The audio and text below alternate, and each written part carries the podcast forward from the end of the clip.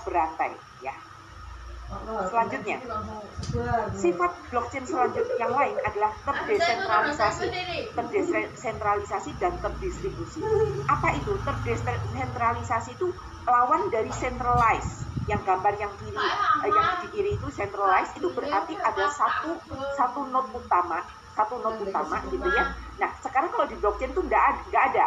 Semuanya itu levelnya sama semuanya levelnya sama. Jadi tidak ada yang menjadi uh, bosnya gitu, nggak ada. Nah, kalau centralized, centralized itu contohnya adalah kalau misalnya suatu bank, suatu bank punya jaringan komputer, itu dia pasti centralized, dia punya server utamanya. Nah, apa bedanya? Sekarang yang decentralized tidak ada server utamanya, semua sama rata, ya. Nah, yang pertama adalah robust. Jadi artinya kalau misalnya kita pernah ke bank, oh servernya mati, kita nggak bisa transaksi. Yang ini nggak bisa. Ini beda, nggak akan terjadi